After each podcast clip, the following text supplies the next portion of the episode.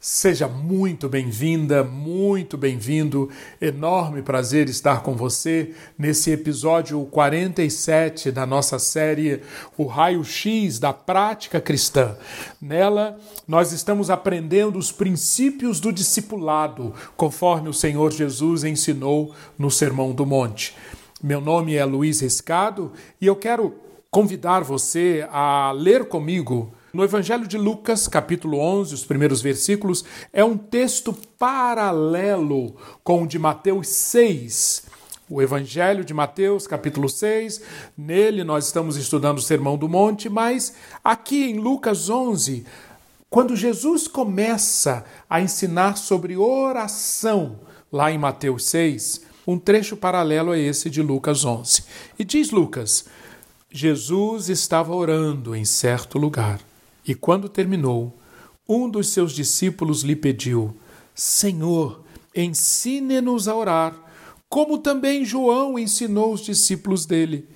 E Jesus então disse: Quando vocês orarem, digam. E começa então aquela oração que Jesus ensinou, que estaremos dissecando hoje e nos próximos dias, a oração conhecida como a oração do Pai Nosso.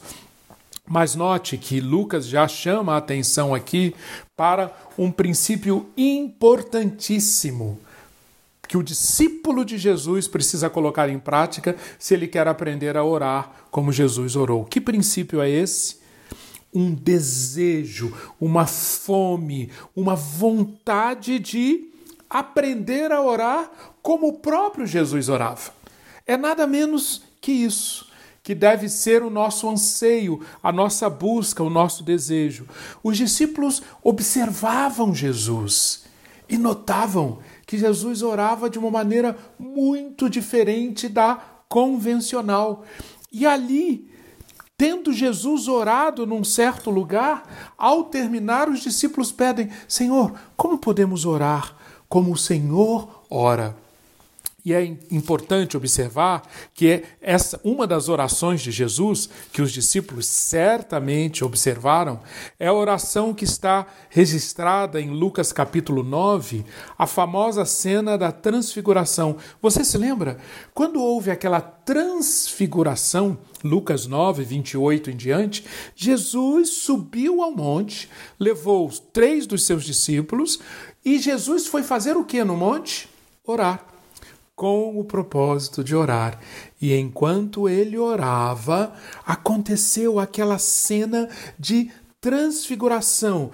Os discípulos viram que estava acontecendo ali algo que ia muito além do, do, do terreno, muito além do convencional, muito além do controlável pelo homem.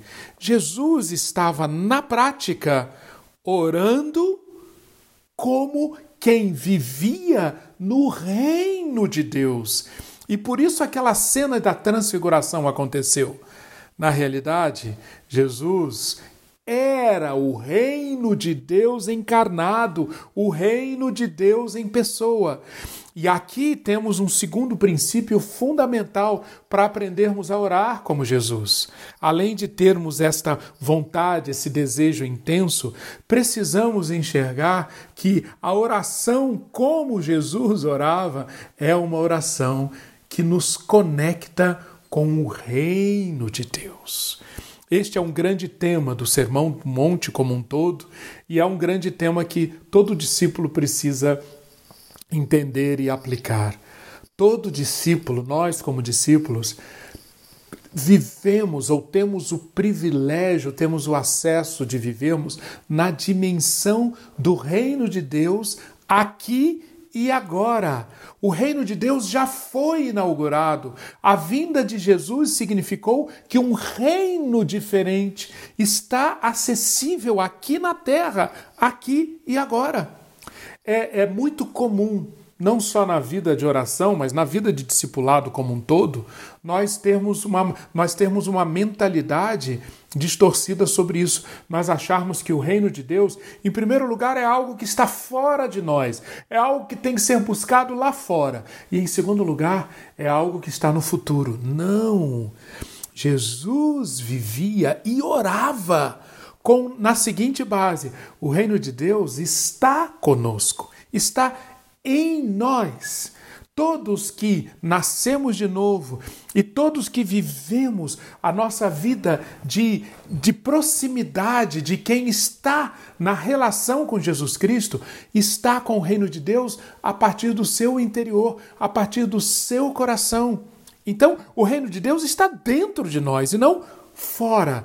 Em segundo lugar, o reino de Deus não é para o futuro. O reino de Deus, sim, será consumado no futuro, quando o nosso Senhor Jesus retornar. Mas o reino de Deus é para ser vivido aqui e agora. Todos nós que ingressamos no reino de Deus recebemos um novo coração. E como esse novo coração pulsa? Sabe como ele pulsa? Pela oração.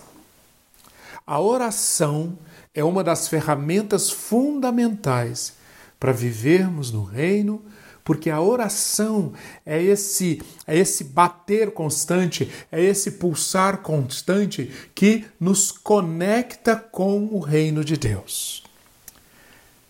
Um outro aprendizado fundamental, um outro princípio fundamental sobre a oração que nós aprendemos, que Jesus ensinou, é que o propósito da oração é nada menos do que modelar o caráter do súdito do reino agora em nós. Oração é uma ferramenta modeladora de caráter. Por quê? Porque se nós aprendemos a orar como Jesus ensinou, à medida que nós crescermos nesse aprendizado, o nosso caráter vai ser moldado.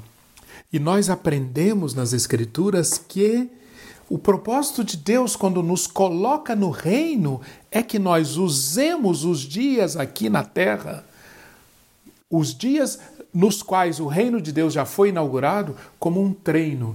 A nossa vida aqui na terra é como um estágio. Nós somos como que trainees. Para quê? Para o que nos espera nos novos céus e na nova terra, quando o reino estiver consumado. Mas nós precisamos agora aprender como é essa vida nos novos céus e na nova terra. Este é um grande objetivo da oração: modelar o nosso caráter de tal maneira que nós nos tornemos agora já súditos desse reino e tenhamos uma preparação para os novos céus e a nova terra. E como que essa preparação, como que essa essa modelagem, como que esse treino acontece? Em primeiro lugar, Deus objetiva treinar a mente celestial em nós, visando a comunhão eterna com a Trindade. A oração tem esse papel. À medida que eu oro a oração do reino, à medida que eu oro como Jesus ensinou, eu vou ganhando cada vez mais uma percepção, um entendimento, um discernimento, uma compreensão, uma nova mente, uma mente celestial, que vai me preparando agora, agora, para o quê? Para o grande propósito da nossa existência, que é a comunhão eterna com a Trindade. Em segundo lugar, se eu permito que esse caráter de súdito do reino seja modelado em mim, Deus tem como objetivo, como objetivo na oração, permitir que nós cooperemos com Ele no governo do mundo agora, como preparação para a consumação dos séculos. Note, a oração então tem esses dois grandes propósitos: treinar a mente celestial em nós e permitir que nós já vivamos cooperando com Deus no governo do mundo. Esta é a oração do reino. Esta é a oração que Jesus ensinou. E, portanto, você consegue perceber que este tipo de oração, este padrão de oração, nunca é algo esporádico, é algo ritualístico, como nós já vimos, é algo que se acontece de, acontece de tempos em tempos. Não! Esse é o orar sem cessar. Por quê? Porque o tempo todo, diante de todas as situações, nós temos oportunidade de treinarmos a mente celestial e cooperarmos com Deus no governo deste mundo aqui e agora, enquanto vamos sendo preparados para a vida na família da Trindade, a vida na família que Deus tem para nós com os novos céus e a nova terra. Nós vamos fazer parte da comunhão do Pai, Filho e Espírito. É nada menos do que isso que está preparado para nós. Jesus disse: Vou preparar lugar para vocês quando eu for. Ele foi e está preparando lugar. E que lugar é esse? Um lugar na família da Trindade. Pois bem, para vivermos como membros dessa família, nós precisamos de uma mente nova, nós precisamos de um treino, nós precisamos aprender a viver como súditos desse reino. E é por isso, então, que Jesus ensina uma oração em Mateus 11, versículo, a partir, desculpem, em Lucas 2, Lucas 11, versículo 2, e em Mateus capítulo 6, a partir do versículo 9. E essa oração que Jesus ensinou, então, é eu gosto de pensar como sendo então uma. Jesus está nos convidando, está mostrando como nós já podemos, agora e aqui, já ocuparmos espaço nessa casa que Ele está preparando para nós. A metáfora da casa é uma metáfora muito poderosa, muito poderosa. O discípulo, quando ora, ele deve ver que ele está então ocupando uma casa, a casa eterna que Deus está preparando para ele, a casa que significa a própria comunhão com a Trindade. E a marav o Evangelho proclama que nós não precisamos esperar, esperar a consumação. Nós já podemos agora e devemos morar nessa casa. Usando a metáfora da casa, então, eu vejo que a oração que Jesus ensinou pode ser enxergada como sendo a ocupação de seis cômodos dessa casa.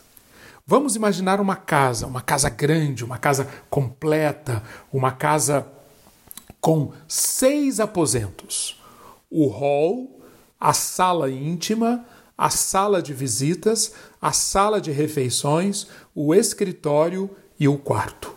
Orar como Jesus ensinou é o dia a dia continuamente estar ocupando de uma maneira cada vez mais intensa esses seis cômodos, esses seis aposentos da nossa casa, da nossa morada no reino.